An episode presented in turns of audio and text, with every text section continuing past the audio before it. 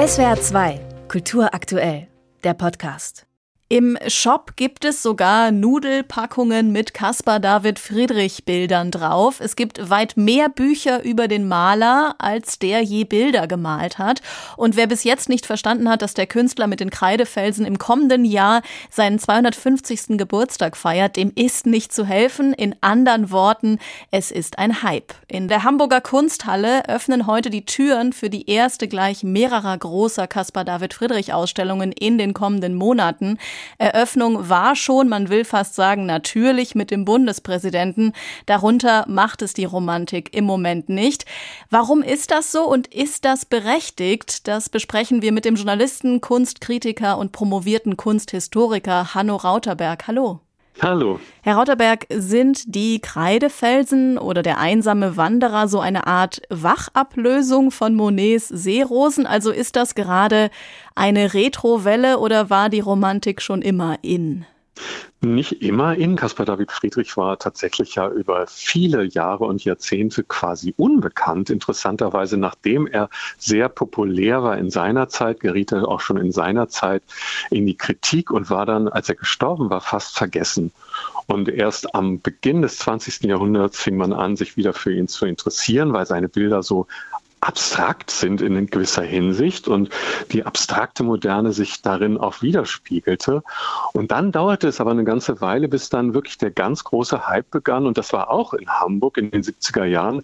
Und damals begann eigentlich auch sowas wie dieses Phänomen der Groß Ausstellung, der sogenannten Blockbuster-Ausstellung, auch hier in der Kunsthalle. Und wer war sozusagen der, der Auftaktheld dieser mhm. ersten Blockbuster-Ausstellung? Eben auch Caspar David Friedrich. Und insofern ist die Kulturkritik, die dann auch immer laut wird, zu sagen, na ja, ist das nicht irgendwie alles übertrieben und ist es nicht furchtbar, diese ganze Vermarktung und die langen Schlangen und die Menschen drängeln sich vor den Bildern, ist auch mindestens so alt wie das Blockbuster-Phänomen selbst. Ja, warum dieser Hype?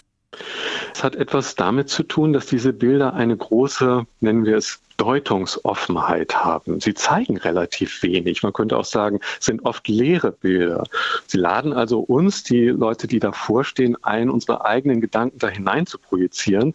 Und wenn man so ein bisschen auf die Rezeptionsgeschichte guckt, dann stellt man fest, da sind immer wieder ganz andere Anliegen in diese Bilder hinein projiziert worden. Man könnte sagen, jede Zeit hatte ihren eigenen Friedrich, inklusive der NS-Zeit, wo es dann hieß, ja, das sind die Friedrich-Deutschen, das sind besonders deutsche Bilder. Dann gab es eine Zeit, in der dann der protestante strenge Friedrich besonders gefragt wird. Und dann ging es mal um das Religiöse, also um die Natur bei Friedrich als Andachtsraum.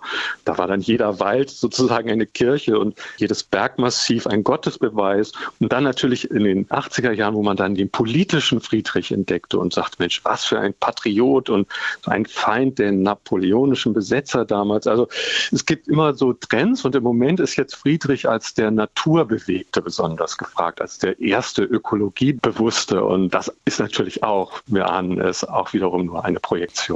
Dabei wird Friedrichs Kunst ja gerade ganz gerne als Gegenentwurf zur heutigen bewegten Zeit bewertet. Aber ist sie das wirklich? Gegenentwurf ist es, glaube ich, nicht, denn wir sehen uns natürlich alle auch nach so einer heilen, unberührbaren und unberührten Natur. Also das ist ja etwas, was ganz stark bei Friedrich immer wieder aufscheint, so Sehnsucht.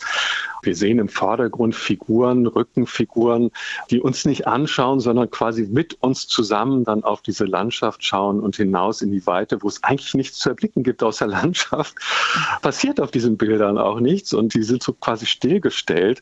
Und alles, was wir so mit uns tragen, das können wir da hineinlegen in diese Bilder. Und insofern sind es auch Bilder, die dazu ja gemacht sind, sich daran auch in gewisser Weise zu erfreuen, ohne belästigt zu werden durch große große Gelehrtheiten oder durch komplizierte Allegorien. Also man kann die Bilder auch anschauen, ohne irgendwas über Friedrich zu wissen oder über die Romantik zu wissen und hat trotzdem was davon. Aber dann stelle ich vielleicht doch die Frage, die hinter all diesen Fragen steht, nämlich ist der Hype berechtigt? Ist Caspar David Friedrich wirklich so groß, wie alle tun? Das haben Sie sich ja schon einmal in einem Zeitartikel gefragt, aber was meinen Sie heute?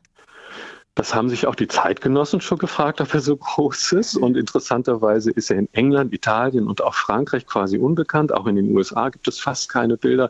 Es ist insofern schon ein recht deutsches Phänomen, eben so dieses Bedürfnis nach Tiefe und äh, nach Erhabenheit und diese Natursehnsucht, die aus den Bildern spricht.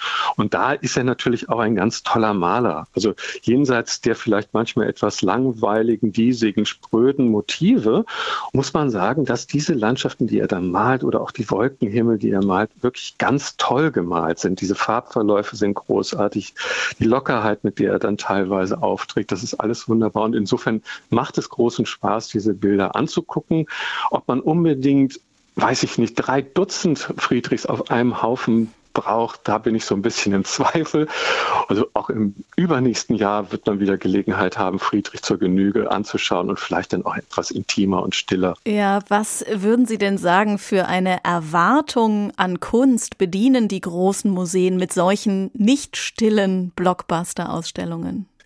Ja, interessanterweise sind die Ausstellungen selber dann eben überlaufen. Wir hatten das am Anfang des Jahres mit Vermeer in Amsterdam, wirklich ein Jahrhundertereignis, weil es von dem nur sehr wenige Bilder gab und sehr viele dieser wenigen Bilder dann dort versammelt waren. Und drei und Tage nach Eröffnung der Ausstellung alle Karten verkauft waren. Ja, das stimmt, das stimmt. Naja, und, und ähm, aber da gibt es ja so eine gewisse Parallele, weil auch hier bei Friedrich es diese Stille gibt. Also die, diese Bilder, die eigentlich äh, so in sich ruhend sind, dass man das Gefühl hatte, so da wird auch nie irgendwas passieren, da kommt man selber zur Ruhe.